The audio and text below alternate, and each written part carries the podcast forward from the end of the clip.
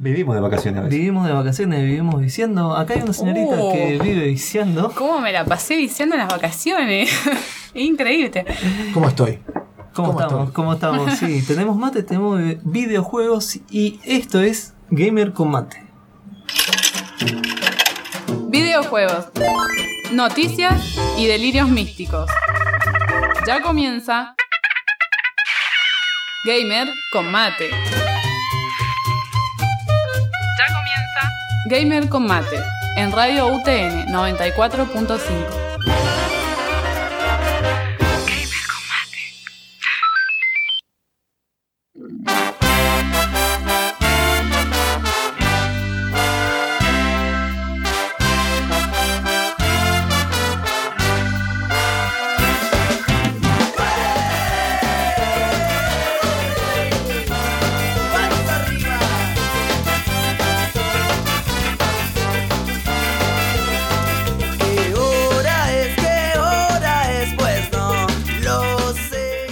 Acá me critican que no tiene nada de videojuego esta música, Y es pero... el mismo del año pasado. Y es el Ay, mismo- que hacer la intro, chicos.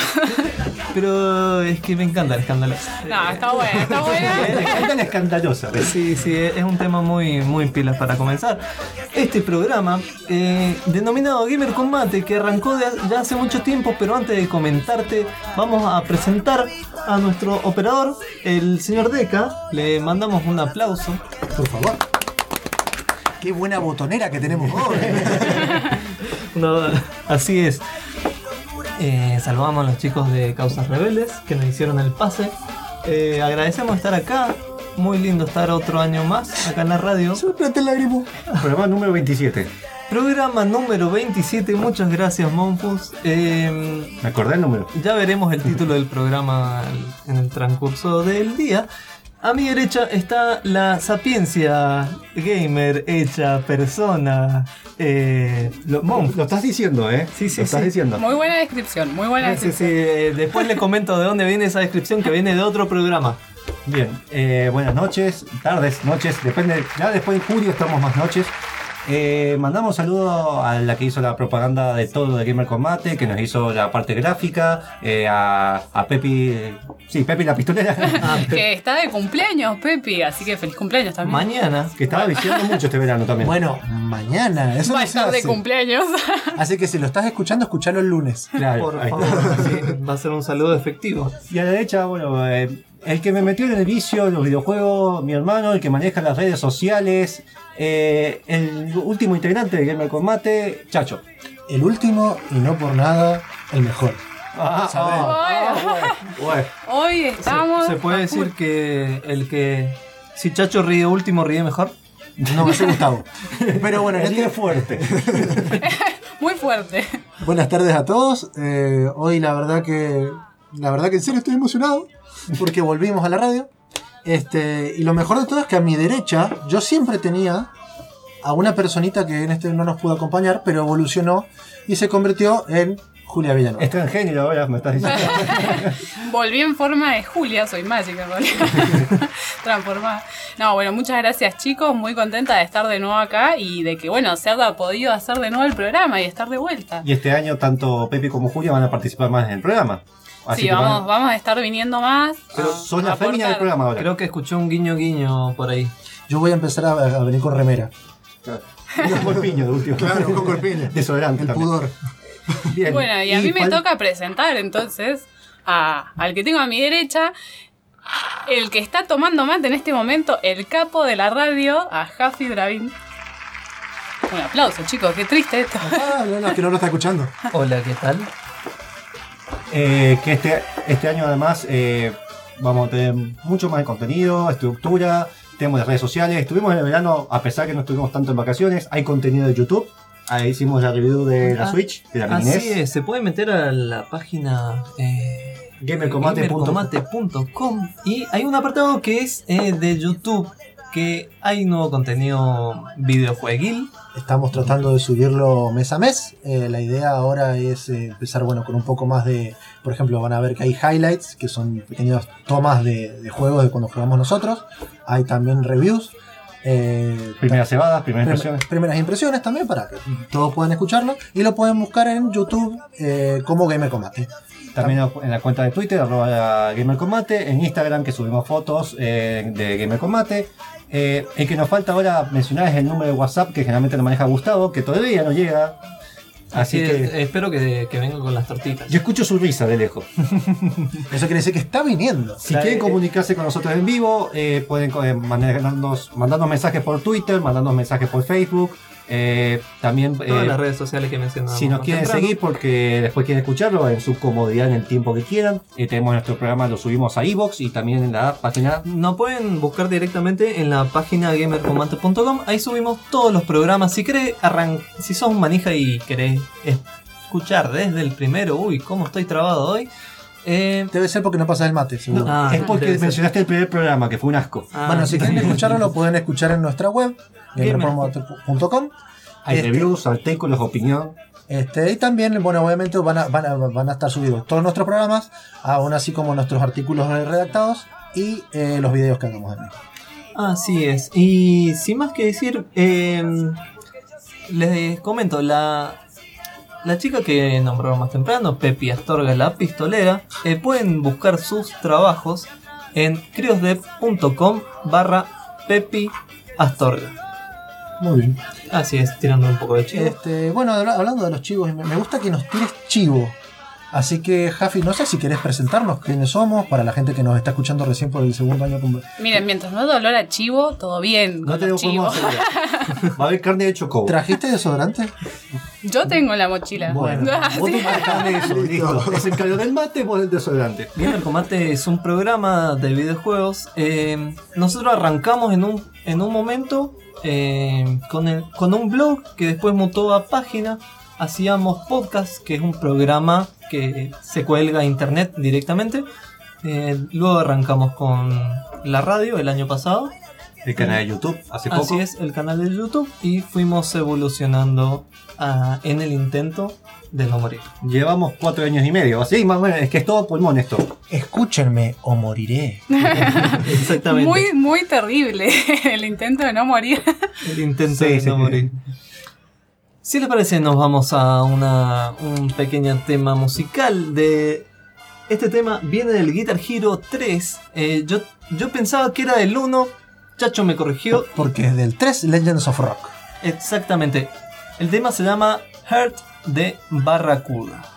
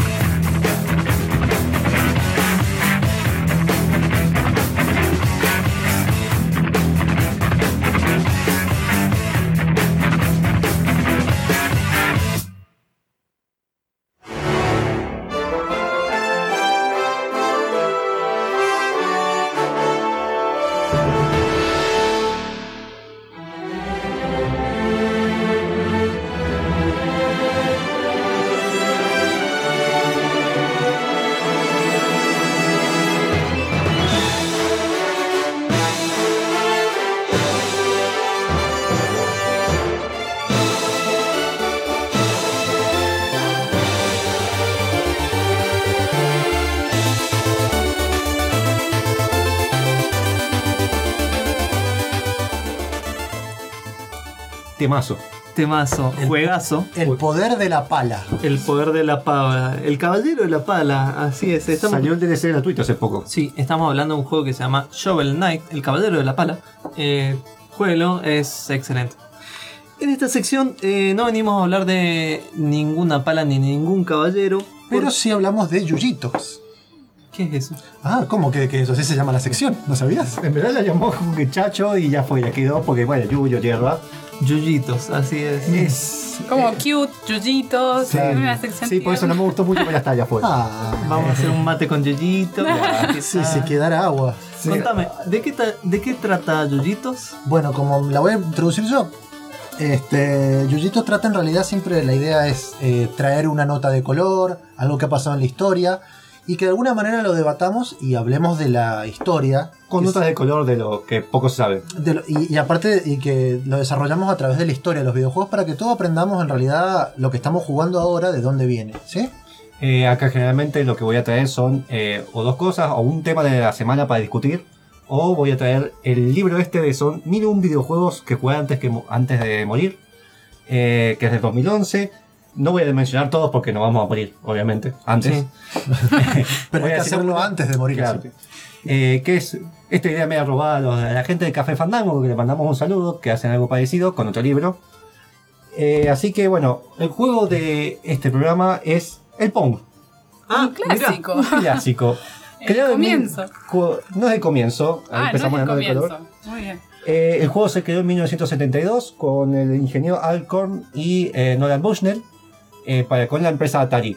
La nota de color es que, bueno, muchos creen que este es el primer videojuego, en verdad no lo es. Es el primer videojuego, se dice el abuelo de la industria de videojuegos de negocio. Yo te hago una pregunta igual, justamente, ¿y de qué se trataba? Porque si es un videojuego tiene que tener una temática. Eh, básicamente manejas dos paletas, hay una pelotita y tenías que ir rebotando la pelotita y tratando de hacer que la pelotita atraviese. Es el tenis. Es el que Es se llama como- tenis para dos. No, ese es antes. Ah, Es como anterior. un tejo de mesa. Algo así. Muy bien. Es un juego clásico, de hecho, cuando empezás a desarrollar videojuegos es de los primeros que tenés que hacer para ir aprendiendo lo básico.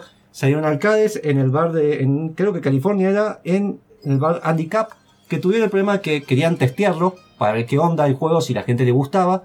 Y la gente al principio no le tenía miedo porque no, porque no sabían cómo funcionaba. Qué buena onda, testearon en un bar. Claro, no es lo mejor. Se ponían un rincón, vieron que la gente empezó a jugarlo, entendió lo básico y empezaron, y al rato se fueron. Al otro día los llaman le- a, a Alcorn y le dicen, che, mirá, tu máquina se rompió, no puede ser que al día se rompe. El tipo va, se fija, saca el, el tema de las monedas, lo la que pasa cajita donde eh, se depositan la moneda. Ajá. estaba lleno. En un día. Así Ah, un que éxito. Un éxito dijo, del juego. tenemos algo. Obviamente ahí empezaba a decir, che, tenemos poca plata, vamos a contratar a un grupo de hippies y vagabundos. Y empezaron a tener, bueno, eh, crearon su fábrica. Yo vuelvo al tema de la, de la cajita llena de monedas. Eso en la Argentina serviría para el micro nomás, digo. ¿no? ¿No es Bueno, bueno, esa época, estamos hablando de 1972. ¿Cuál, ¿Qué es lo que se debate? Después de Atari tuvo un problema porque Pong sería como una copia inspirada en un juego que se llamaba Tennis, simplemente que se creado por el que se es ahora el abuelo de los videojuegos, no la industria, sino el abuelo de la creación de videojuegos, que es, bueno, Ralph Baer, que murió hace poco por el cáncer de... Ahora me olvidé el nombre. Ahora te lo busco. Dale. El de la sangre, ¿cómo se Me llama? gusta porque se escucha leucemia. Leucemia, ahí está. Me encanta porque yo sé tipos de cáncer Sí, en este momento. Gracias. Eh, y el tip eh, los demandaron porque el juego era parecido. ¿Qué es lo que igualmente ganaron la demanda? No solamente porque tenía más plata. Eh, Ralph Baer también es el creador de Simon Dice. Ujú.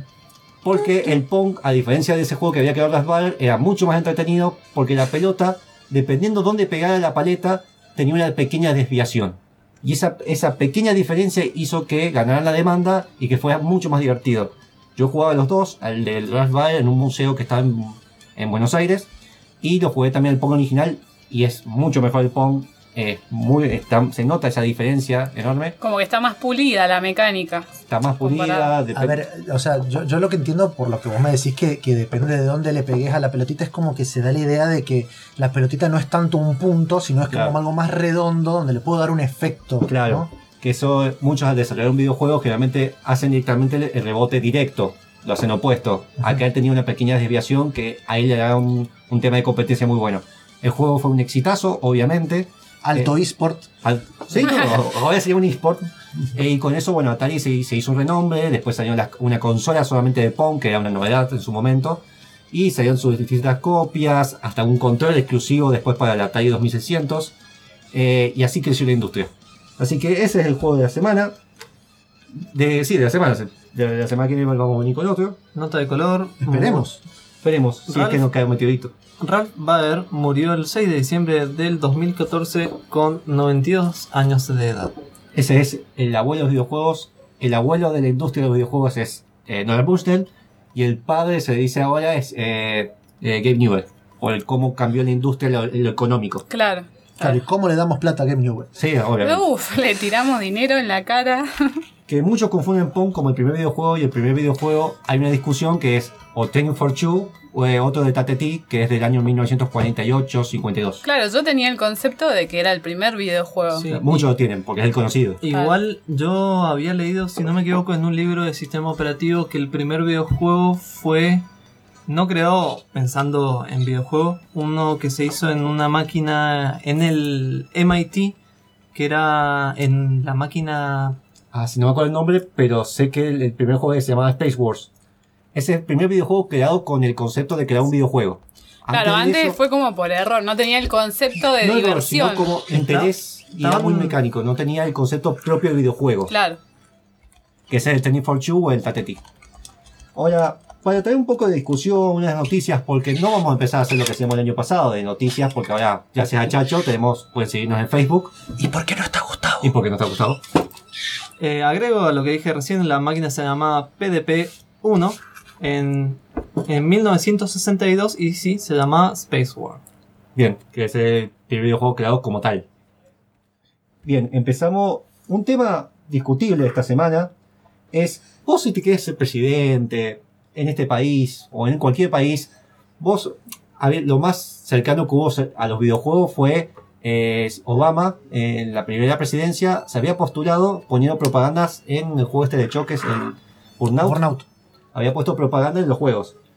Bueno, ahora como está de moda StarCraft, y avisando ahora que StarCraft el primero está gratis, original, Pueden buscar la referencia en la fanpage de Gamer Combat. Se llama StarCraft Remastered porque justamente es un remaster del juego anterior. Para lo- las computadoras modernas y demás. En Corea del Sur está a punto de llevarse las elecciones presidenciales, por lo que uno de los candidatos más importantes del Partido Demócrata, para atraer a los electores, creó dos mapas de StarCraft poniendo su nombre en una referencia abajo a la izquierda con número uno y su nombre.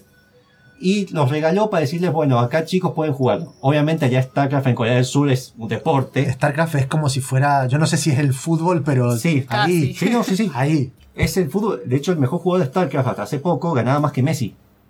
Claro. A, esa- a ese Y, te hago una pregunta, si a las chicas que salen con futbolistas le dicen botinera, a los chicos que salen con las chicas que juegan en StarCraft serían. StarCrafteros. podría ser. Ahí seguramente tienen toda una polémica. Venden marcas de perfume los que juegan StarCraft allá. Eh, allá es un deporte casi nacional. Y es muy, muy gracioso esto de que un candidato para darse a conocer crea un mapa. Obviamente, seguramente fueron los asesores de ellos. No, no, yo me lo imagino a él entre discurso y discurso Creando diciendo, mapitas. esa torreta tiene que ir a la mapa". izquierda. Y estuvo jugando en Battle.net. Ese estuvo logueado con su cuenta. Y estuvo eh, jugando con los jóvenes partidas de StarCraft. Esa Sí, bueno, toda una estrategia de marketing está haciendo, según los gustos de, de su país. Está muy bien. Estrategia. es- Estrategia. Ah, ¿A ti qué te harías? El FIFA harías. Y el FIFA en realidad se puede porque hay gente que cuando jugás online, viste en los carteles que salen, que son de publicidad, bueno, de fútbol, eh, uno puede comprar esos, esos artículos y es más, hay gente que le aparece, bueno, propagandas de YouTube, eh, propaganda de diferentes productos. Este, obviamente esto lo maneja Electronic Arts y saludo a ellos también que nos deben estar escuchando. Obviamente. obviamente. Por supuesto.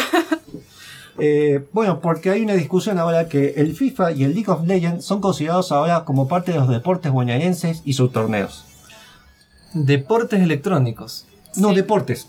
Está dentro de la categoría deportes. Y ahí está la discusión. Justamente ahora eh, han empezado a, a de, algún- de alguna manera televisarlos por las señales de cable, en, en este momento es de cable, eh, canales como ESPN y Teis Sports están tratando de mover un poco esto de los deportes electrónicos y supuestamente esta, esta cuestión de, de declararlo como deporte daría muchos incentivos para, eh, bueno, sí, que, que, que salgan jugadores por ahí que no tienen acceso o, eh, o justamente armar una comunidad, que es la idea. de- Claro, porque de hecho está la Asociación de Deportes Electrónicos Argentinos que se Sí, fundó hace se poco. fundó hace muy poquito.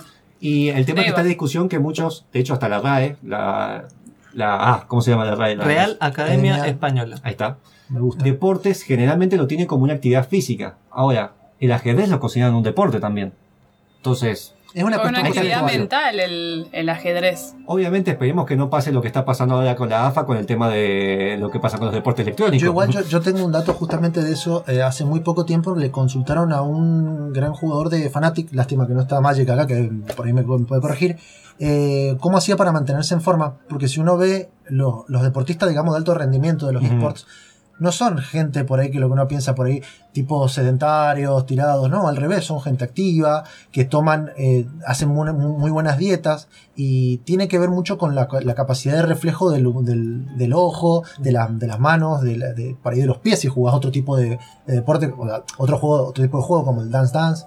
De, este, de hecho, por ejemplo, eh, a los que programan, los que manejan mucho la- el tema de la computadora, eh, yo conozco amigos que estudian todo, el te- todo este tema de deporte físico y demás. Los que hacen eso son los que más deberían hacer deporte. Más el movimiento aeróbico y todo eso. Claro, para Así evitar que- el sedentarismo que te lleva la actividad que estás haciendo. Está habiendo mucha discusión sobre si deberían considerarse o si a- destinarle plata. De a poco se están armando clubes en Buenos Aires. Eh, no sé si Boca Juniors tiene su. no, su no, no. Hace, hace poco, de hecho, eh, fue, el- fue directamente Electronic Arts que se asoció con el club River Plate. Mm. Hicieron un torneo para sacar al jugador argentino que supuestamente es de River y le dieron un contrato al ganador de un torneo de FIFA. Creo que el segundo mejor del mundo es el argentino, me parece, o de Este, Latinoamérica. Creo que sí. No sé, si- perdón que lo interrumpa, no sé si lo aclaramos, pero deporte electrónico se le llama, o eSport se le llama a, por ejemplo, al FIFA o al PES, depende de los gustos, eh, que básicamente se lo trata como si fuera un deporte común, como jugar a la pelota o jugar al básquet y demás. Se lo ya toma como así de serio como un deporte. Son juegos que están muy balanceados y que hay que jugarse bien en equipos. Eso está bueno para después enseñarlo en alguna sección. En otra sección. Así es. Nos vamos a la tanda y ahí venimos con más.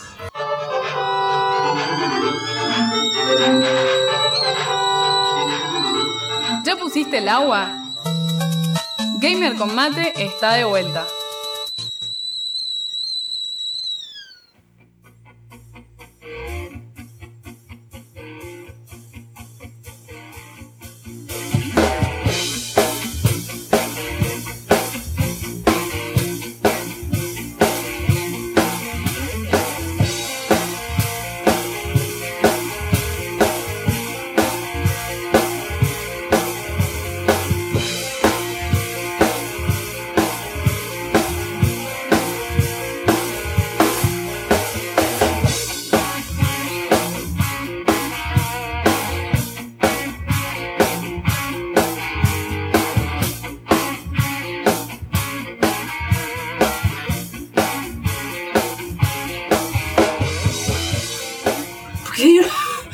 Quiero presentar a El dandy. el otro, el dandy del programa, el señor seductor de las damas.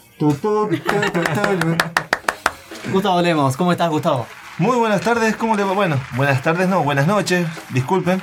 Porque ya, ya estamos viendo que está empezando a ocultarse el sol y saliendo la luna. Por eso Así saliste que- vos. Exactamente. Buena lobizón. Así que bueno, muchas gracias chicos, muchas gracias querida audiencia, chicas. Queremos mandarle saludos, quiero mandarle saludos porque tenemos una particularidad muy importante en un curso de investigación operativa que tenemos acá en la facultad. Apa.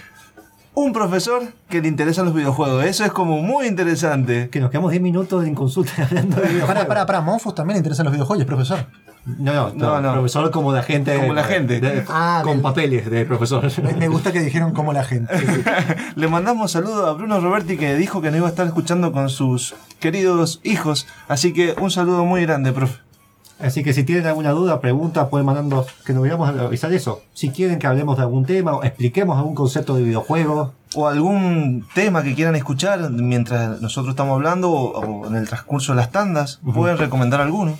Así que ya sabe, profe, si quiere que hablemos de algún tema, nos avisa. Que no sea investigación operativa. Sí, por favor. tengo estudiado. en, en este, esta sección vamos a hablar, en realidad, Chacho, me estaba por salir Gustavo, pero Chacho nos va a comentar sobre un juego que estuvo jugando, ¿puede Bueno, ser? Antes de eso, ¿qué es esta sección? Reservados. Es cuando- Eh, claro, estamos hablando de reservados donde justamente eh, nos reservamos con un juego y en este caso, bueno, fue un juego que nos, eh, nos acercó la gente de Akiris Game Studio. Este, Akiris Game Studio en realidad es un estudio que es de Porto Alegre, Brasil. Lleva nueve, a- tiene nueve años de historia y con 60 personas que trabajan.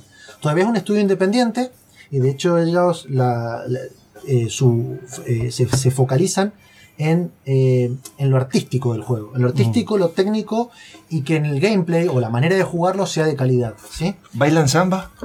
Mientras con maracas. Estoy seguro que lo hace, ya le vamos a Un preguntar a los chicos. re divertido ahí mientras estás desarrollando, todos En bailando. vez de como café que tomamos mate, están con piña colada, ¿viste? Sí, yo creo que. Krios puede aprender mucho de Akiris Game Studio. Vayamos a Brasil. Este, bueno, Nosotros tomamos mientras desarrollamos, perdón. ¿qué es lo que toman? ¿Qué es lo que toman? Una vez tequila fue encima. Este, bueno, los chicos en realidad han- ya han hecho juegos para navegadores. Esto es, bueno, los navegadores comunes, Internet Explorer, eh, Google Chrome y demás. No explora a veces. Eh, bueno, eh, juegos de PC y para móviles. De hecho, ahora están en un. el juego que voy a hablar es- se llama Ballistic Overkill. Es un juego que empezó para una plataforma y siguió en la otra. Este, luego también ahora están enfocados en otro para móviles muy lindo que lo pueden buscar en internet. Se llama Horizon Chase. Es un juego retro de carreras. De alguna manera recuerda al Outrun. es lo mismo.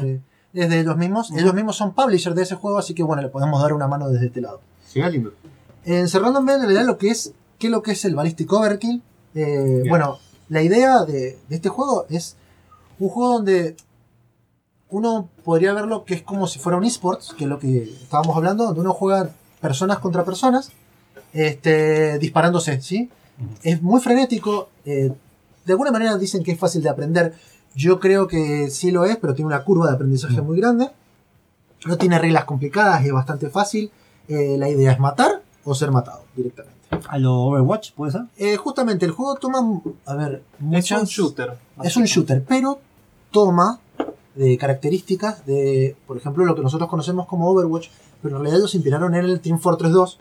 Bien. Este, Para la gente no lo sepa, es un juego eh, competitivo, muy balanceado en las técnicas y cada personaje tiene alguna habilidad específica, ¿no? Justamente de eso es lo que iba a hablar. ¿Tiene Este, sombreros? El juego, mm, sí, hay accesorios. Ah. De hecho, el juego, eh, voy a hablar en realidad primero qué qué es lo que contiene. En realidad el juego da la, la la- la variedad de armas, tiene 80 armas todo el juego. Esas armas se van desbloqueando a medida que uno va jugando. eh, eh, divididos en 7 clases de soldados. Cada uno tiene habilidades especiales eh, que lo podemos usar eh, para diferentes cosas para que se adapte a nuestro estilo de juego o nosotros nos adaptamos a él. Bien. Tiene 10 mapas y 4 modos de juego. Y bueno, está integrado a la comunidad de, al mercado de la comunidad de Steam.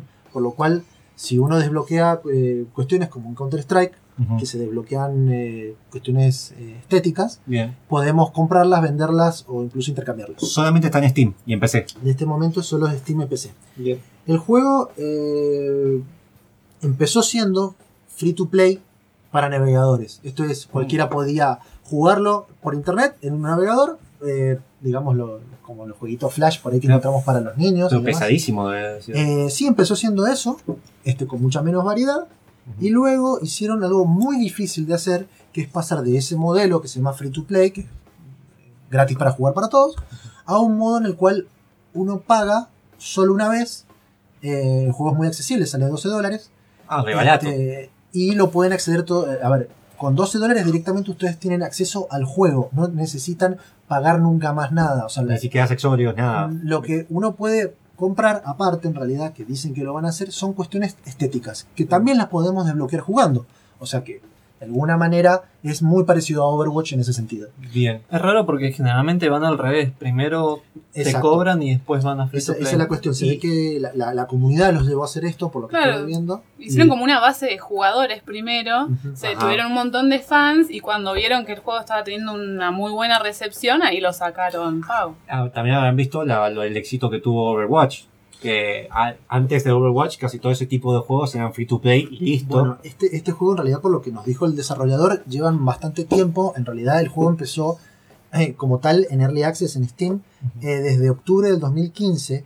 Este, uno si tenía la, a ver, el acceso lo podía comprar o te lo podían dar ellos mismos para que lo testearas. Eh, yo creo que lo que hicieron fue justamente, como dice Julia, armar una base de jugadores y decirle, loco, si quieren jugar esto, ahora vamos a hacer, vamos a proyectarnos algo a hacer mucho mejor. De hecho, ampliaron la, la cantidad de armas, la cantidad de clases eh, y llegaron a hacer esto. ¿Qué clases tiene así? Yo empiezo a jugar, quiero crearme mi personaje. Bueno. Que... Uno, hay siete clases en realidad, cada una tiene sus propias habilidades y armas. La idea del juego es que cada uno, empecemos el juego jugando con las cuestiones más básicas. eh, por ejemplo, eh, el Berserker, que sería una de las clases, la idea es un personaje que hace mucho daño y se mueve muy rápido y es especialista en escopetas. Es como más cuerpo a cuerpo. Entonces es, no es cuerpo a cuerpo porque hay otros que son cuerpo a cuerpo, sino que es de muy cerca y la idea es estar moviéndose mucho. Este, por ejemplo, tiene eh, habilidades especiales que uno puede ir desbloqueando también. Por ejemplo, eh, el Berserker entra en un modo furioso después de matar a alguien, lo que me aumenta el daño. ¿Sí? Este, a medida que nosotros vamos jugando con el mismo personaje, vamos desbloqueando armas que pueden alterarlo al personaje. Esto es, por ejemplo, en vez de tener una escopeta como arma principal, la puedo cambiar por una ametralladora que dispara muy rápido de cerca, ¿no? Ah, está bueno porque por más que yo haya estado mucho tiempo con una clase que la mejoro, si me tengo que cambiar a otra, tengo que empezar de abajo aprendiendo. Exactamente. Está bueno eso. La idea aparte es, es esa, que yo por ejemplo veo de estas siete, bueno, la que más puede encajar es esta.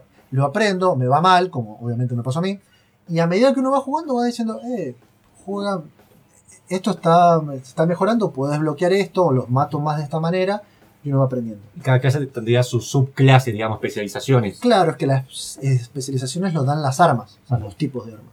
Entonces, por ejemplo, luego, además de Berserker, está el guerrillero, que Que vive en Colombia sí, pero debe vivir en la selva, en la selva de Brasil. o acá en la selva. Este tiene alto HP, Alto Alto HP. HP. Alto HP, Quedó las- justo. La serie es alto HP, listo, ya. Este, una bueno. gorra 45 grados. Monfu, retirate, por favor. Se acabó. Tic, tic, tic, tic. Monfu se retiró. Este, bueno, este, este personaje eh, también cuenta con una escopeta que no es semiautomática, sino que tiene dos tiros, pero es un arma secundaria. Y su arma primaria es una arma de asalto, pero la idea es que esté siempre en combate. Entonces, cada vez que le hagan daño, le mejora la velocidad de recarga y la cadencia de tiro. Con Jaffi no estamos, perdón, estamos riendo porque hay una imagen que muestra que hay un caballo con una calidad así gráfica inferior a todo lo demás y es una lámpara. Exactamente, eso es un sprite. Igual, Es muy parecido a lo que hacen en Counter-Strike. eso. eh, ¿qué otro? Bueno, estaba hablando del guerrillero. Del, del guerrillero, otra de las clases, por ejemplo, que es muy distinta, es el espectro. El espectro es un francotirador.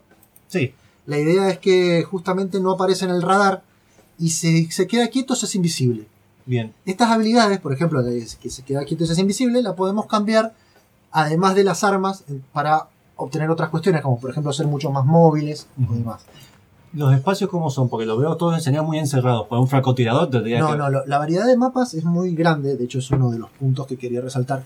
Eh, hay 10 mapas, de los cuales cada uno tiene su propio modo de juego. En algunos nosotros tenemos que jugar a Team Deathmatch, todos contra todos, donde generalmente son áreas más cerradas, siempre tienen un lugar más cerrado y uno más abierto para beneficiar o no a otras clases. Sí es verdad que, por lo que yo jugué, hay ciertos mapas que favorecen de alguna manera, por ejemplo, al francotirador si es un área más cerrada, más abierta, y otros que son más para lugares cerrados. ¿sí? Es de destacar que en realidad dentro de las siete clases que hay, este, no hay ninguna que cure. ¿No? No. Ah, Ay, todos se sorprendieron. te- no, qué raro, Para porque generalmente yo hago eso. Bueno, porque justamente como Monfu es un manco para disparar, eh, la idea es que no, no- nadie cure. Hasta Porque- para curar. Así que- Sí. Después me piden ayuda. Qué linda partida de Overwatch que hemos jugado, ¿no? Sí. Este, no, la- uno se cura. Hay dos maneras en realidad.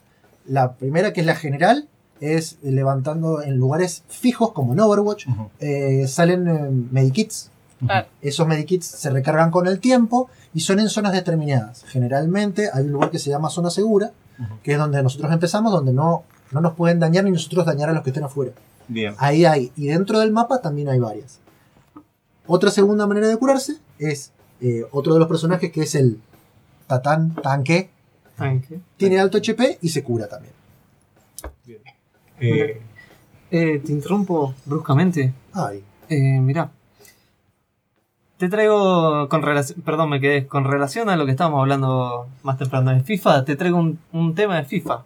Eh, De FIFA, de FIFA, con FIFA. De FIFA, de FIFA, de FIFA con 99. de FIFA 99, no lo tengo acá el nombre, pero... eh, no, yo sí lo tengo, yo sí lo tengo. ¿Lo tenés? es. Funk Soul Brother, Brother de Fatboy Slim. oh, qué momento. Excelente tema. Ahí no, no right, right, right, right about now. The Funk Soul Brother. Check it out now. The Funk Soul Brother. Right about now. The Funk Soul Brother. Check it out now. The Funk Soul Brother. Right about now. The Funk Soul Brother. Check it out now. The Funk Soul Brother. Right about now. The Funk Soul Brother. Right about now. About now. About now. About now.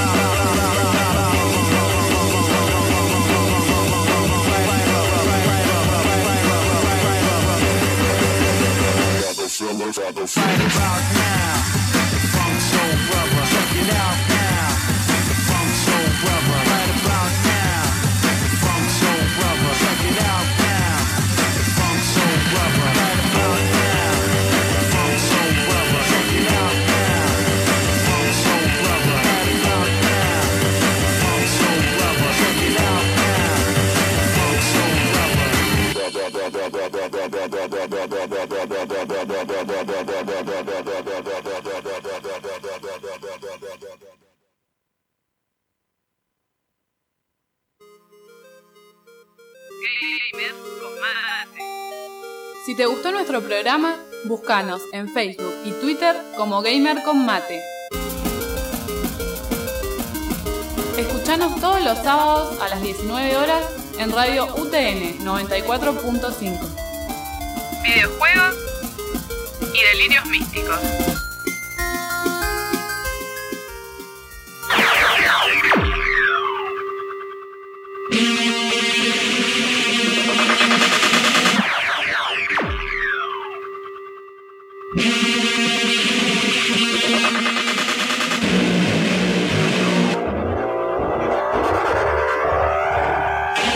Igual el Quake 3 estaba buenísimo. Ay, Quake 3 Arena era una. Yo jugué el 1 y el 2 en la Play. era Yo jugué una- el 3, un milagro. No, no. Bueno, juego mucho shooter, pero el Quake 3 Arena sí lo jugué. Vos Final Fantasy le das hasta Ey, no, juego muchas cosas. el Nier. Bueno, muchas cosas de Square, pero además muchas Jugó co- el Quake Chicos, 3. en las vacaciones me pasé de Witcher 1. Está bien, es RPG, bien. pero eh. Lástima que ya dimos la reservado de Witcher 1, porque si no. Así es, te lo perdiste. Pero en este reservado de eh, Ballistic Overkill, ¿te gustó el juego, chacho? Mira, a mí me pareció que era hiper divertido, muy accesible. Todo, a ver, por ejemplo, una de las características muy buenas que tiene es que uno puede jugarlo con casi cualquier PC. Los requerimientos mínimos, por ejemplo, de video, es una Intel HD 4000, que es una computadora sin placa de video, o sea, es un integrado de Intel. Eh, se juega bien en bajo y muy fluido. Eh, Saliendo de navegadores puede ser que hayan mantenido eso bajo. Sí, bueno, justamente eh, parte de lo divertido que tiene es esto, es esta mecánica de cambio de clase, puedes cambiar de clase todo el tiempo. Este, podés, hay clases que de alguna manera son más fuertes contra otras, entonces eh, eso lo hace, eso lo hace muy, muy mental el juego también, además de, además de, la- de lo rápido de ah, te tiro, yo. Claro. Este, también el, bueno, hay, hay un montón, hay servers en Estados Unidos, hay servers en Brasil. Y así de explotar. Este, sí, hay, hay mucha gente jugándolo ahora en realidad. ¿Cómo, eh. ¿Cómo es la comunidad en la que jugaste? Bueno, en la comunidad en la que jugué había mucho brasilero, mucho, mucho brasilero.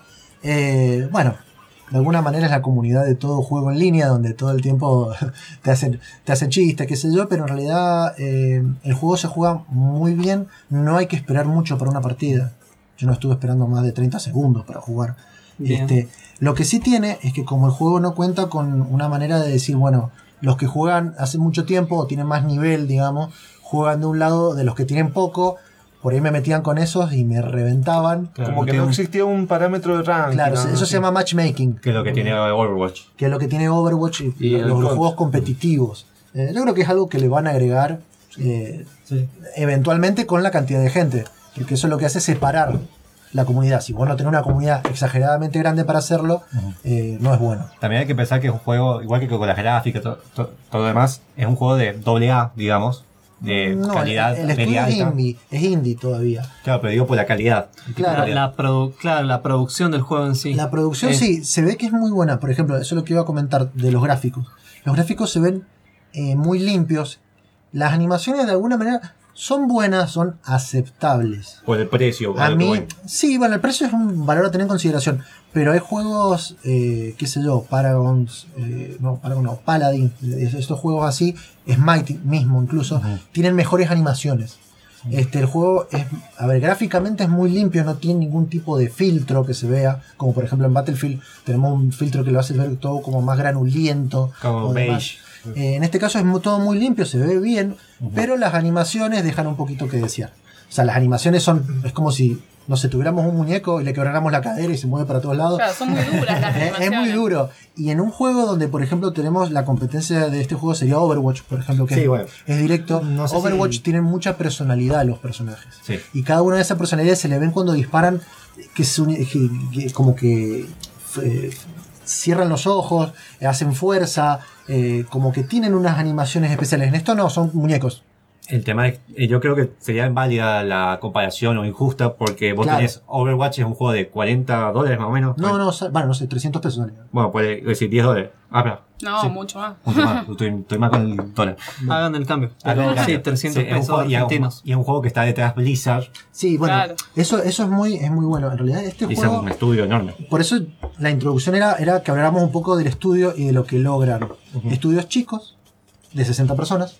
Sí, mediano. Eh, claro, que empezaron con un juego que, a ver, un juego free to play no necesariamente tiene que ser de alguna manera para perder plata, porque el modelo free to play te da mucha plata, pero eh, ellos pudieron hacer ese traspaso difícil de free to play a un juego Pago. pago, que se ve bueno, que es divertido, es increíblemente divertido. A mí me gustaba terminar las partidas y decir, uh, pará, me fue mal con esta, bueno, voy a cambiar de, de- de clase que voy a desbloquear tal o cual arma Claro. y va a ser distinto. Entonces es como que de alguna manera te mantiene eh, enganchado. Y otra de las cosas que tiene para, para engancharlo es que cada tanto, a mí no me tocó nunca, pero bueno, está ahí, te salen como si fueran unas cajas que vos las abrís y te dan accesorios o skins de personajes o de armas. Como regalos. Como regalos. Creo que desbloqueé uno en realidad, ahora que me estoy acordando.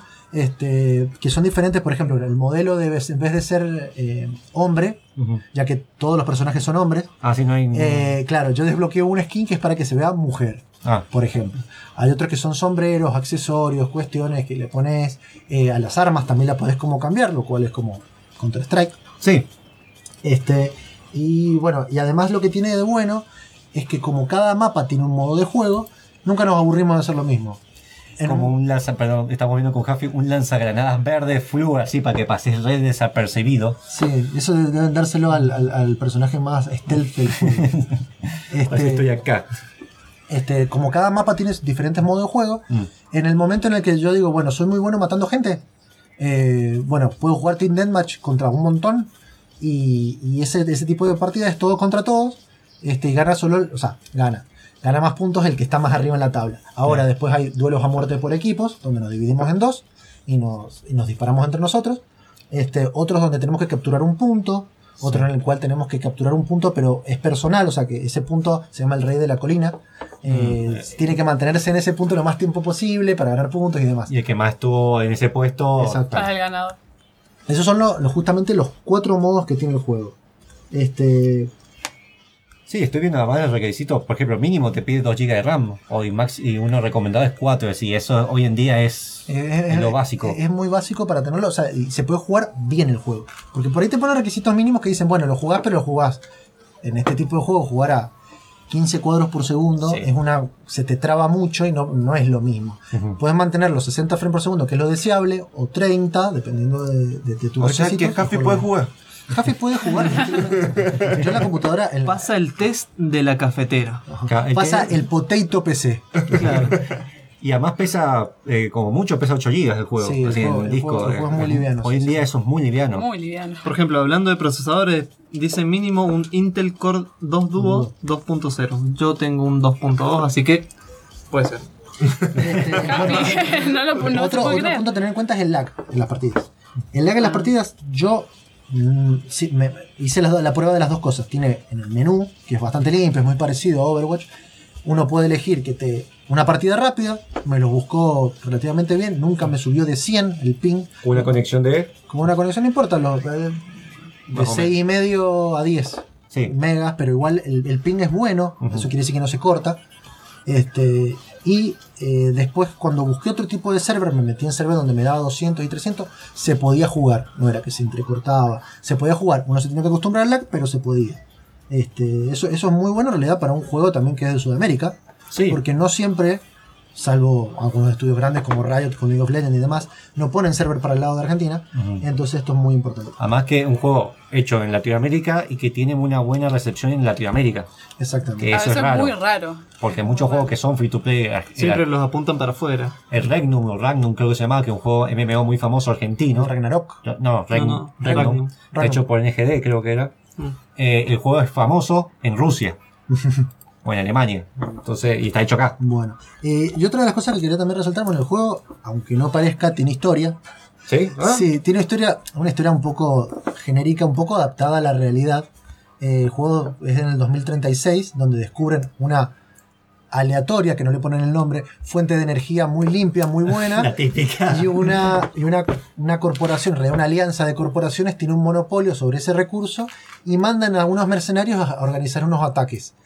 Esos mercenarios son las siete clases del Claro. juego y eh, bueno, se- es como que de alguna manera, eh, de algún lado están los mercenarios contratados por esta MFA, se llama, que es, la, es esta organización, y por el otro lado los otros que no quieren que ese monopolio se... se- Como una economía de guerra ahí. Exactamente. Podríamos estar pensando en Estados Unidos con Elon Musk con su eh, con su compañía Tesla contra Exactamente.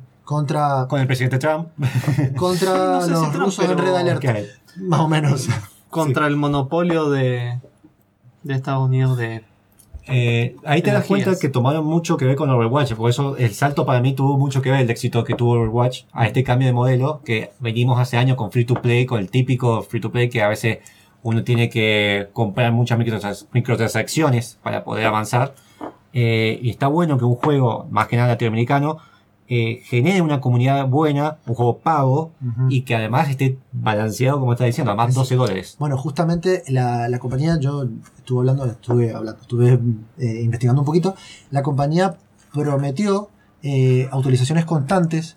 DLC gratuitos, en el Mm. cual se agreguen mapas. Eh, no dicen nada de agregar clases, pero pueden agregar armas, pueden agregar variables a, to- a toda la cuestión para hacerlo más entretenido. Mods, Eh, mods no hay. Mods, para que lo sepa, sepa, es contenido hecho por el usuario con el motor del juego que comparte con otros usuarios. Bueno, yo para redondear, en realidad quiero, la verdad que es muy recomendable, si lo pueden proba- probar está muy bueno, cómpralo con amigos, jueguenlo con amigos, Eh, jugarlo que- solo sí. también está bueno, pero con amigos siempre se disfruta más. Eh, la idea de, bueno, la gente de Ballistic Overkill eh, es hacer una review escrita que pueden encontrar en nuestra página, ya va, va- va a estar subida, si nos siguen, por, Te comprometiste en vivo, ¿eh? por supuesto. Ah, bueno, bueno. Ya la tengo armada. Este, la review escrita. eh, no sabemos si va a salir algún video. Ya veremos porque tengo Claro. capturas también del juego. Un highlight. Este, la verdad que se puede jugar y es muy bueno para, para cualquiera. lindo, interesante, barato, funciona bien. Y latinoamericano, chicos. Eso es muy Latinoamericano. bueno. Bueno, bonito y barato. Bueno, sí, las tres y corre en cafeteras. No, y no se puede curar, así que Monfus es más manco. Espera, bueno, boni- bonito, barato y potato. Y potato, sí, y cafetera. Yo creo que acá tendríamos que hacer, eh, no sé, filmar un gameplay. A ver, ¿quién es más manco? ¿Si Monfu o yo? No sé, yo lo propongo. No es mala, no es Yo lo mala. tomo, yo lo tomo, yo lo tomo. Estorneo de manco, gente. Nos vamos a la tanda y ahí venimos con más Gamer Combate.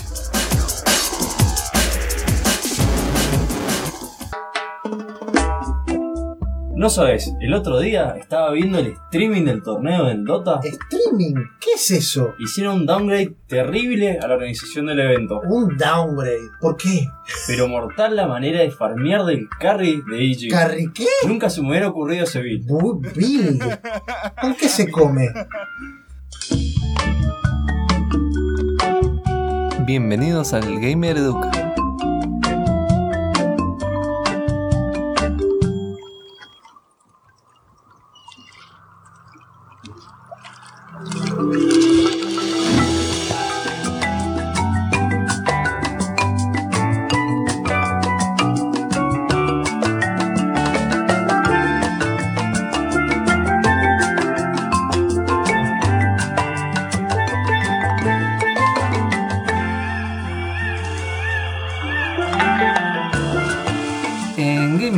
Educa, te venimos a traer ese tema que no todos saben, no todos lo tienen muy claro, que básicamente como gamer nosotros tenemos que educar. Educar en las cosas que generalmente no se sabe.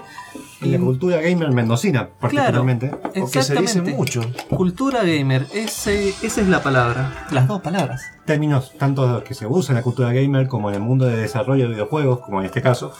Claro, en el día de la fecha, eh, me encanta decir día de la fecha porque es muy relativo. Porque lo podés escuchar hoy, mañana, pasado. Ajá, y nunca me, ve- me voy a equivocar como los números de programas. En el día de la fecha, eh, te vamos a hablar de port. Y podemos No es Osvaldo Laporte, es Port. Y no, tampoco es el puerto de Monkey Island del tema de la cortina, no. Claro, exactamente. Entonces, ¿qué es port? voy a ir con Buena la pregunta, Monfus. La sapiencia. que me estaban preguntando directamente a mí, por eso. Mr. Libro es. Ajá. El término ha evolucionado un poco, porque lo que se decía antes de sport y videojuego, hoy lo conocemos como versionado. Porque antes eh, había distintas eh, computadoras hogareñas, había distintas consolas con mucho hardware diferente. Y entonces un juego, por ejemplo, en Monkey Island, para las computadoras que usaban Apple o las computa- computadoras que usaban Windows 3.0, etc., eh, hasta la música cambiaba. Que antes Sí. usaban los puertos, ¿cómo se llama la música de antes? Eh, MIDI. Los MIDI. Y antes, eh, sí, que era el, el chip. Sí, el chip que tenía la, consola de videojuegos para eh, sacar el sonido. Y bueno, pero hoy en día eh, se podría decir que los videojuegos son, son básicamente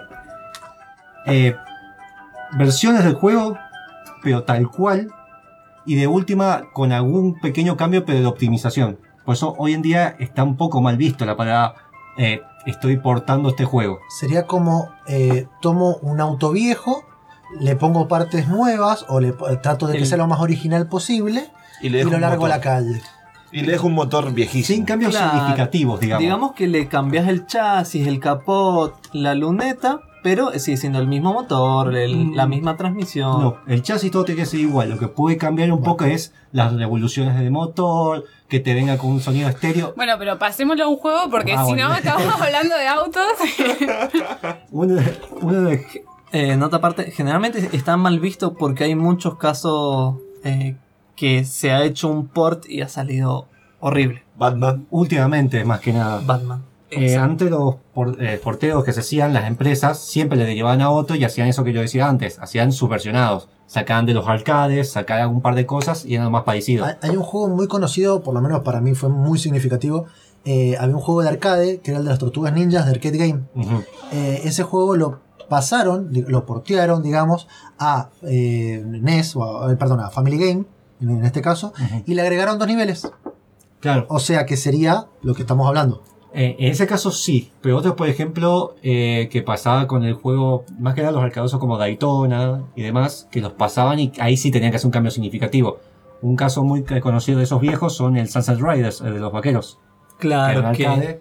que era en arcade, se jugaba de a 4 y en la versión de Sega Genesis Era muy Sega, diferente. se jugaba con dos jugadores porque obviamente Pero cambiaba, dos controles. pero te cambiaba muchas cosas, porque te cambiaba hasta, había niveles muy de plataformas, no había tanto de escroleo de izquierda a derecha. Y la versión de Super Nintendo era más parecida al arcade original. Si vos jugaste de Sega, jugaste un juego muy diferente a lo que era la versión arcade. Claro, digamos que hoy en día eh, vamos a hacer una distinción en- en- entre porteo, remake, remaster. Son cosas distintas que tienen sus peculiaridades, tienen eh, líneas muy delgadas, pero eh, más que nada en estos tiempos se, ve se habla de esos términos con diferencia. Antes era como muy lo mismo. Más que nada porque hoy en día, gracias, en parte gracias que desarrollar videojuegos, eh, hoy en día no tenés que empezar muy de abajo, existen motores eh, como Game Maker, como Unity, Unreal Engine, eh, son distintos eh, motores que permiten hacer esa multiplataforma. Podés exportar tu juego con pequeños esfuerzos a las distintas máquinas. Entonces, ahora, antes era impensado que un juego de Sega sea muy parecido a uno de Nintendo. Pero hoy vemos juegos de PlayStation 4 que son muy parecidos a lo que se ve en PC o Xbox One. Sí, o que sacan primero una versión, o sea, sale primero exclusivo para PlayStation y después de un tiempo sale para PC o para otras consolas. Ahora, ¿por qué está mal visto esto a veces? Eh, principalmente porque, o sea, porque está más visto el porteo de el porteo. eh, más últimamente, los tiempos de desarrollo han crecido mucho el valor de producción, a pesar que las herramientas están más fáciles, y también la, la aceleración que se está haciendo al desarrollo de videojuegos. Es normal que un videojuego te tarde 5 o 6 años, pero hoy en día se espera plazos cortos, con calidades muy altas. Entonces, ade- sumándole todo eso a que uno cuando hace un videojuego, si vos estás pensando lo voy a desarrollar para PlayStation 4, como en el caso de Final Fantasy XV, eh, ese juego fue pensado principalmente en PlayStation 4 por un contrato que tenían. Sí, Xbox. Después sacaron el de Xbox y ahora van a sacar para PC. Y el problema que está No teniendo... sabemos No, lo de PC. no, No sabemos. no, Yo había escuchado que habían sacado. No, no, ojalá. no ¿sabes? estaba para nada asegurado. Sé que tenían problemas, bueno, por esto mismo. El tema de que están viendo el hardware. Mm. y Entonces, pasarlo a un PC donde la PC tiene tanta, eh, de- tantas diferencias de hardware, de placas de video, eh, distintas formas de juntar las piezas, no es tan fácil el paso. Eh, te, te traigo un ejemplo que veo que no lo tenés anotado en la lista de los buenos y malos. Red Dead Redemption 2, perdón, el 1, El uno. dijeron que era imposible pasarlo a PC. Era imposible, tenían que hacer el juego de cero, así que descartaron la idea, lo dijeron públicamente. Sí, yo creo que a futuro básicamente se va a emular o con el servicio de PlayStation Now que está teniendo. Que Sí. eso es muy- como Adem- mucho. Además, una de las cuestiones que yo creo que tiene mucho que ver con por qué se portea y qué se puede portear y qué no. Hay ejemplos como por ejemplo el juego de Metal Gear Solid eh, 1, que creo Claro. que está ahí. Está ahí. Sí, y el dos. Este, bueno, eh, justamente ese juego lo pensaron con la idea de que uno usara muchas características del, del control Y de la del Play 1, uno. de la Play 1. Por ejemplo, la vibración, la tarjeta de memoria, o sea, La lectora de disco. dentro, dentro de todo, de, a ver, de, de- de todo, hasta incluso en el marketing, eh, el, el- el juego estaba pensado para una cosa y cuando lo portearon para PC, hay cosas que no se traducen bien. Claro, hasta la versión de GameCube cambió, que ahí aumentaron los gráficos, pero hay cosas, por ejemplo, cuando te leía la memoria de cuál juego habías jugado con Psycho Mantis, con una parte icónica, o cuando te decía que tenías que cambiar el control a otra cosa. A otro puerto. No voy a decir qué parte porque, bueno, ese ya es spoilear. Eh, eso en PC obviamente no se siente, entonces es un poco lo que sufrió para mí Metal Gear 5, eh, eh, a ese, al estar en, en varias plataformas. Y pasa uno de los otros ejemplos de que, que es lo que está mal visto, lo que pasó con Batman, Claro. con Batman Arkham Knight. Arkham Knight. Arkham sí, Knight. el último. Eh, discúlpame, eh, ¿te parece que digamos lo, estos ejemplos después del Dale. del tema? Estás muy emocionado con el tema. Así es, eh, estoy muy, muy musical y muy trabado. Pero no importa porque lo que nos importa es la música en este momento. Así haces es. B, no me importa. Claro, Y como hablamos de Metal Gear Solid, así es. ¿Cómo se llama el tema, chacho? ah, vamos a presentar el tema Nuclear que está- de Mike Oakfield, que está eh, en el tráiler en realidad del juego. Lindísimo juego. Standing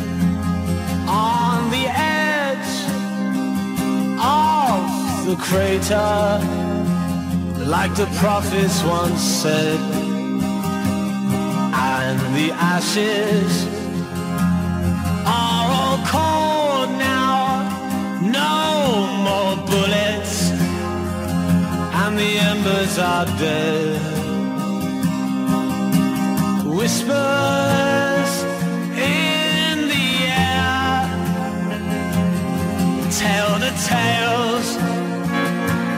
brothers gone desolation devastation.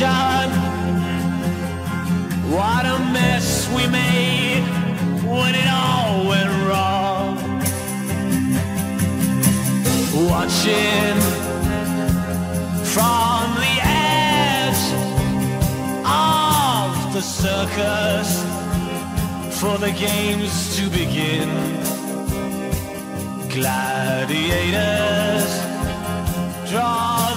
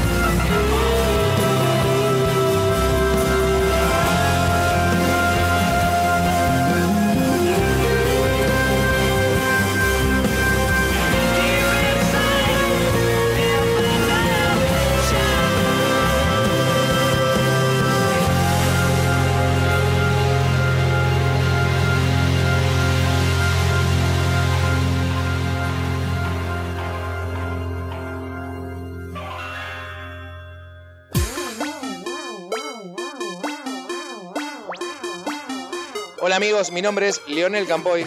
Si el programa Gamer con Mate te gustó, el próximo te va a encantar.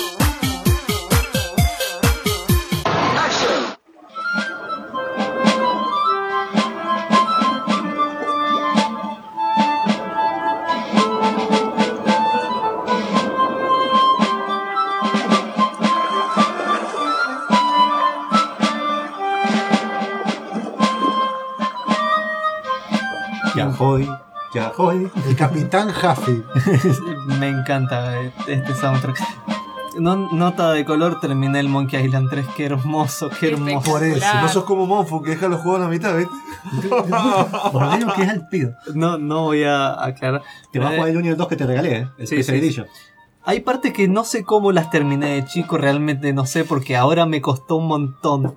Se llama tener tiempo al pedo. Ah, Sí. exactamente. Hablando de tiempo al pedo, que no tienen nada que ver,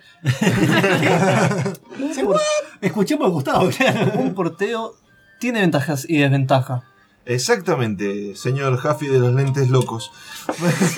El lente es loco. La le- las lentes son por el sol y para la gente que me da asco. Che, ¿y te hacen tomar más rápido el mate? No, no, no, no. No, PC. Empezamos con ventajas y desventajas.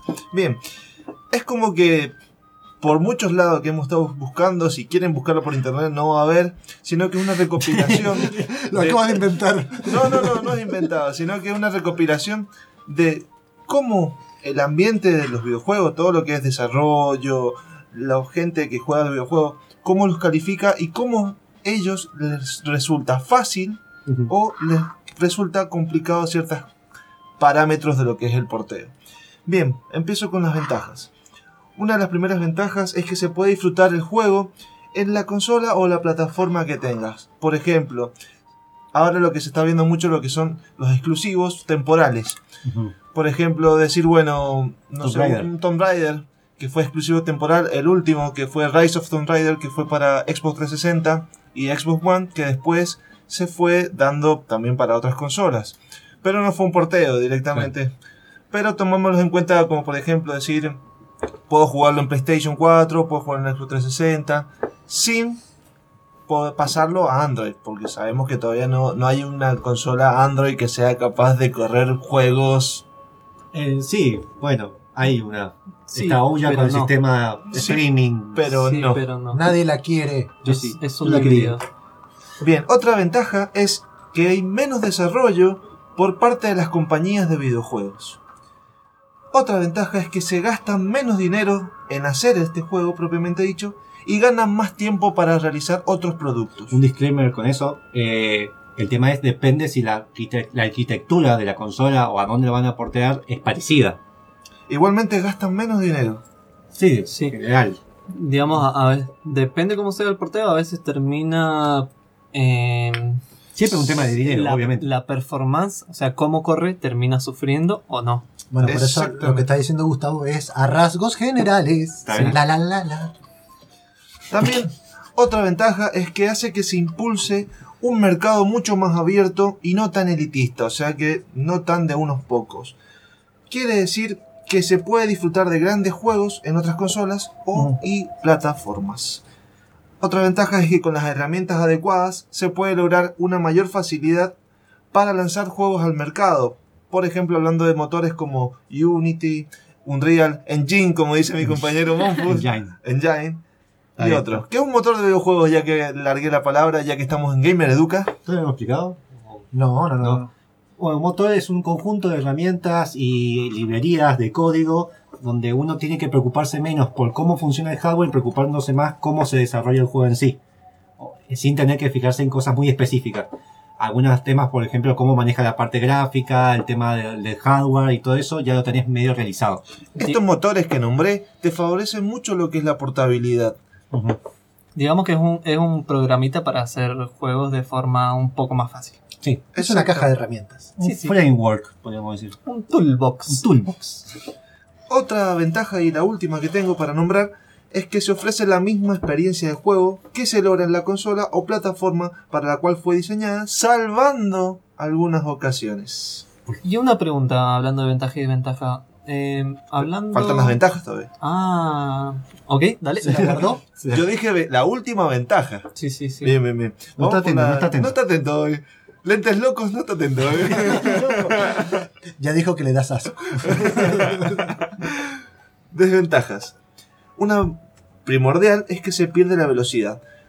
¿A qué me refiero con esto? Es que una consola X puede mover juegos de texturas de, por ejemplo, 50.000 píxeles, pero al convertirlo en una consola, cualquiera ahí, que solo puede correr 40.000 píxeles, ahí es donde se pierde la velocidad. ¿A qué me refiero con píxeles, Monfu, que estás levantando la mano como No. si fuera un nenito de primaria? ¿viste? No, Tiene la palabra, sí, sí, sí. sí. No quiero interrumpir. Este año voy a, prometo interrumpir menos el programa. Eh, bueno, voy a opinar otra cosa, pero Monfu Pixel, se educa. Pixel es un punto específico en, la- en el, en el monitor, podríamos decir, o de la parte gráfica, donde tiene tres, eh, cuatro valores, que es el rojo, verde, ama- eh, ama- rojo, verde y azul, más el canal de alfa de transparencia. Cuando la gente dice, uy, se me quemó un píxel de la, del celular, es cuando vemos un puntito negro así que está muerto Claro. y no, no se ve nada. Bueno, o una un cosa media morfa con muchos colores que Yo la dice- sí, Bien. o está como medio resucitando ese píxel. Bueno, Lo que quería opinar, el tema de la velocidad, por ejemplo, se notó mucho con Final Fantasy XIII, donde la versión de Xbox, de Xbox 360 pero Sí. particularmente tenía un poco menos de velocidad que la versión de PlayStation 3. Que un poco más de gráfico, pero menos velocidad. bien. Vamos a ir hablando de ventajas y ahora toca otra que es Desventaja. desventajas. Otra que es particular, que es la pérdida de calidad. Es lo contrario que estábamos nombrando. O sea, por ejemplo, unas texturas de 50.000, como dije anteriormente, eh, pasaban a 40.000. Acá sucede lo contrario. De 40.000 a agrandar mucho más, se puede llegar a perder calidad en el producto terminado. Otra desventaja es la mala optimización que se puede lograr en el Sí. juego. Otra desventaja es que a veces hay que esperar actualizaciones para arreglar los defectos que suceden al portear, como por ejemplo Batman Arkham Knight, Ese que sí que pasó cuando tuvieron que devolver la plata. de hecho. tuvieron que devolver plata. Exactamente. Otra desventaja es que hay librerías no compatibles. Claro. Acá Monfo puede explicar mucho lo que es una librería. Sí, una librería sería un conjunto de instrucciones eh, pensadas para alguna para algún proceso específico. Puede ser sumas matemáticas o cómo se usa determinado hardware. ¿Estoy bien? Claro, también puede ser un archivo en que nosotros nos descargamos y si estamos programando algo visual en la computadora, eso nos facilita, no sé, el dibujo de un círculo, el dibujo de una, un efecto de partículas. Otra desventaja es que hay procesos de certificación que pueden convertirse en todo un desafío, como Sí. Lo decimos. Hay otra desventaja que es también importante, códigos escritos en lenguaje de programación que deben rehacerse desde cero, como nombraba recién Huffy, que decían, bueno, si no porteamos a Red Dead Redemption, porque tendríamos que volverlo a hacerlo todo de cero. Sí, sí. Quilombo hacer eso. Y por último, una desventaja importante que sucede en PC es que se hace necesario tener una máquina constantemente actualizada para poder jugar, ya que muchas veces la industria del videojuego siempre está puesta en las ventas de las consolas, haciendo que la rivalidad existente entre usuarios de PC y consolas. Bien, ahí también yo pondría como una desventaja. El tema es que al haber un porteo a veces no pueden. en algunos casos sí pasa que dicen, bueno, saco esta máquina y aprovecho el hardware de esa máquina y saco para la otra y aprovecho eso, eso específico. En el caso de Skyrim con Xbox 360 usaban Kinect para hacer los gritos de las magias, por ejemplo. Pero en general se pierde, que es lo que pasó con, para mí, pasó mucho con Metal Gear 5, que muchos de esos referencias que tenía Metal Gear 1, 2, 3, hasta el 4, perdió mucho con el 5 el usar cosas particulares de hardware, que rompía esa cuarta pared. Claro, como por ejemplo que el control de PlayStation, si tiene, no sé, si vibra en forma circular, el juego lo utiliza. En cambio, en Xbox, como no vibra de forma circular, estoy poniendo un ejemplo, no lo podían utilizar y demás. Una desventaja, eh, ya que vamos a hablar de Nintendo, Que Eh, es pura desventaja. obviamente, eh, la versión de Zombie U, por ejemplo, que salió para Wii U, el port que hicieron a la versión de PlayStation 4, Xbox One y PC tuvo, pero es enorme la cantidad de críticas, por ejemplo, le dieron un 8.5 a Wii U y le dieron un 4 y un 3 en las demás versiones. ¿Por qué? Más allá del aumento, de aumentaron ligeramente los gráficos, eh, perdió mucho el uso del gamepad y de la eh, ju- jugabilidad síncrona, donde vos mirabas la pantalla, pasaba algo diferente a lo que pasaba en el monitor Al mismo tiempo. al mismo tiempo. Claro, entonces es como... En PC no podés hacer eso. Es como jugar el Daytona en tu casa y ir a jugar el Daytona a algún lugar que tenga la máquina física. Que se mueva y todo o que eso. te filme y vos te veas. ¿viste? Cambia mucho la experiencia con los distintos periféricos. Entonces, chicos, la conclusión es que hay más desventajas que ventajas. Por lo menos Ventaja, la sensación que me dio hasta ahora es esa. la empresa gana más dinero. ¿Qué decís No todo es dinero, el dinero, señor dinero. Mira, señor hindú. eh, Ah, pues. Ah, pues. Hay que tener en cuenta que para las compañías hacer un port a veces les genera ingresos en otras plataformas o en otras consolas. claro. Eso es lo que más apunta a veces la industria. No te- ahora no le importa mucho más el usuario. Es lo que siempre tenemos una discusión nosotros acá interna. Es que muchas veces las compañías se están des- desinteresando por el usuario. Buscan que les compren, pero no les interesan con la calidad que están vendiendo. Bueno, Bueno, es una industria. No, y no solo, a ver, no es algo- es algo que está pasando en la industria y muchos desarrolladores, de hecho parte del problema que tuvo Hideo Kojima con Konami, Hideo Fue Kojima, eso. un desarrollador muy importante que es el director de los últimos Metal Gear.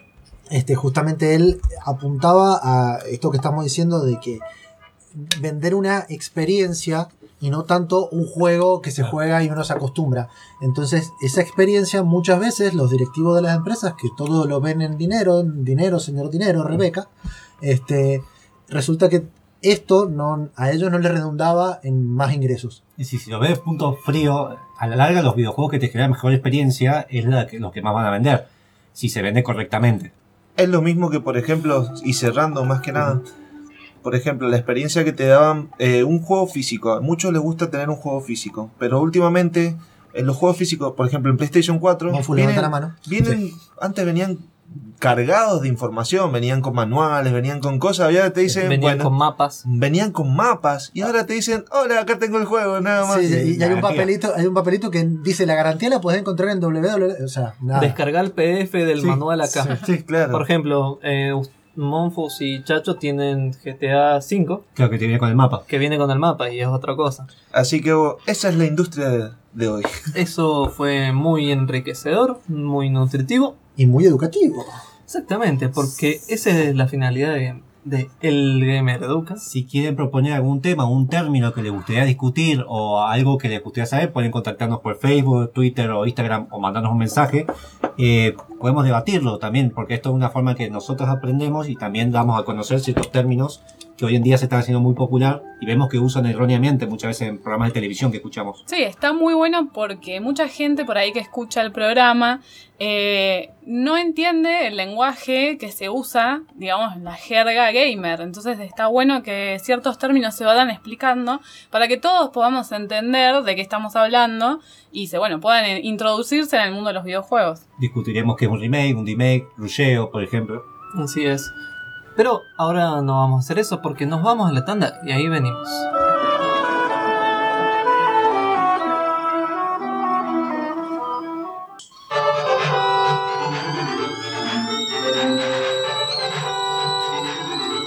¿Ya pusiste el agua? Gamer con mate está de vuelta.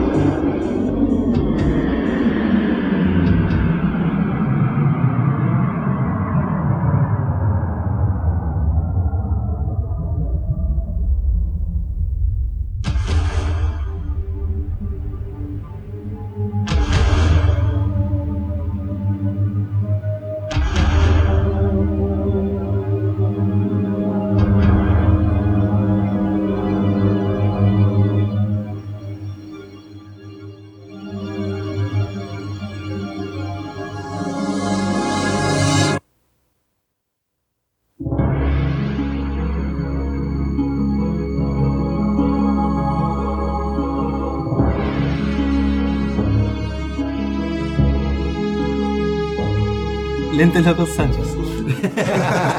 ¿Qué tal? Eh, estamos Tutti, llegando- con Tutti. Eh, sí, volvimos con Tutti. Estamos llegando al final de este programa. En este último bloque vamos a dejar sonando, eh, aprovechando que Blizzard sacó la remasterización de StarCraft. Y la versión 1 sin remasterizar gratis. Así es, con gratis. Pueden buscar el, el link en nuestra Página de. Facebook. Ajá. Así es. Y en Twitter. En Twitter también está. Perfecto. Lo pueden buscar como ah, Gamer Combate. eh, tanto en Facebook como en, en Instagram o en Twitter. Exactamente. Eh, Juli, muchas gracias por venir. No, gracias chicos por Vamos invitarme de nuevo. Sí, obvio que voy a volver Porque- para demostrar que no solamente juego Final Fantasy. Y hace Porque, mates. porque me están. Claro, yo fui la que estuvo cebando, chicos. Reto 2017. ahí está. Cambiaste de cargo, eh, vos se va. ¿Cuál es el reto 2017? Probar que jugás más juegos que, que no sean Final Fantasy. Sí, Así que puedo venir, no sé, a hablar de lo que quieran, no sé. El Monkey Island 3. Muy que- El Nier. pues, Yo le tiré una idea recién a los chicos que se hiciera. ¿Qué juegos de rol? O que se hiciera un resumen de lo que son los juegos de RPG así. A mí me gusta, Me gusta. a mí me gusta muchísimo y Bueno, pero entonces no me- nunca voy a salir del encasillamiento de, de no, ve- no vengas. Me voy a comprar el Resident Evil 7, a pesar de que la verdad que me da mucho miedo, pero No, bueno, No, los PlayStation los damos Monfo también. Ese sí, voy a tardar muchos meses en pasarlo del miedo. A mí me gustaría que Juli juegue al Doom. Uh, es buenísimo. Bueno, bueno, ¿Te puedes vamos a, hacer cuenta, un, vamos a hacer un El, gameplay. el- el último Doom, Y la Eh, filmamos. Bien. ¿por qué no? Eh, eh, el tema que más me gustó de StarCraft fue el de los Terrans, el que tengo más presente. Sí, estamos escuchando el soundtrack de StarCraft. Bien, y bueno, queremos mandar saludos a la gente de prensa de Mendoza, al grupo Gamers Mendocino que está manejado por Tommy que, y, y su grupo de gente, que es el que junta a la comunidad de gamers de acá en Mendoza. Mandamos un saludo a la gente de Checkpoint, que siempre nos mandan consejos, los escuchamos.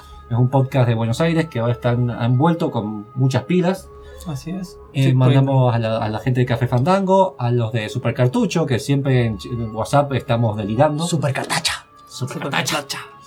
Eh, y mandamos saludos a la gente de Jarilla Geek, que siempre con a Nico, a Raciel y Luca, que son los que más hablo con ellos. Así que Ah, él habla nomás, ¿viste? Sí, sí, sí. Él es el que maneja el programa de Monfus Combate. Ya lo he dicho. Algún día tenemos que sacar una estadística de cuántas palabras dice por minuto. bueno, No, no es es mala. como los de Payme. ¿Alguien tiene algún otro saludo? No. No, saludar a toda, no. a toda mi familia que me está escuchando, a todo a mi clan de Battlefield. Decirle a tu novia que te siga esperando todavía. Sí, me, me va a seguir esperando porque no sabe que estoy en la radio, así que oh, hicimos amor. Eh, muchas gracias, Deca, por eh, estar operando este programa. Sin más que decir, eh, nos vemos el sábado que viene. Este, Dígame, chacho. Sí, me olvidé de mandar saludos a una persona que faltó, a Magic, que está en Buenos Aires por temas laborales y se Ah, transformó en Julia. Y se fue Claro. Café C. la buena es Café C. Un saludo a mi versión masculina. No hablo más. Así es. Eh, Pepi, ahí vamos, aguantanos. Ahí vamos a tu cumpleaños. Sábado a 7 de la tarde hasta las 9. Eh, si quieren mandarnos también recomendaciones de soundtrack que quieren que pasemos la última media hora, pueden hacerlo. Temas de los que hablamos, tanto para Gamer Educa, para cualquiera de nuestras secciones reservados. Si nos quieren regalar mate, nos quieren regalar tortitas, Cerveza. recibimos lo que haya, porque somos pobres. Sí. Este es un programa pulmón y con mucho amor. Y mucho Amor. Exactamente. Pueden encontrarnos en gamercombate.com, en nuestras redes sociales como Gamercombate. Y nada más, nada más que decir. Nos vemos el sábado que viene. Eh, Gracias. Gracias. gracias. Vuelva pronto.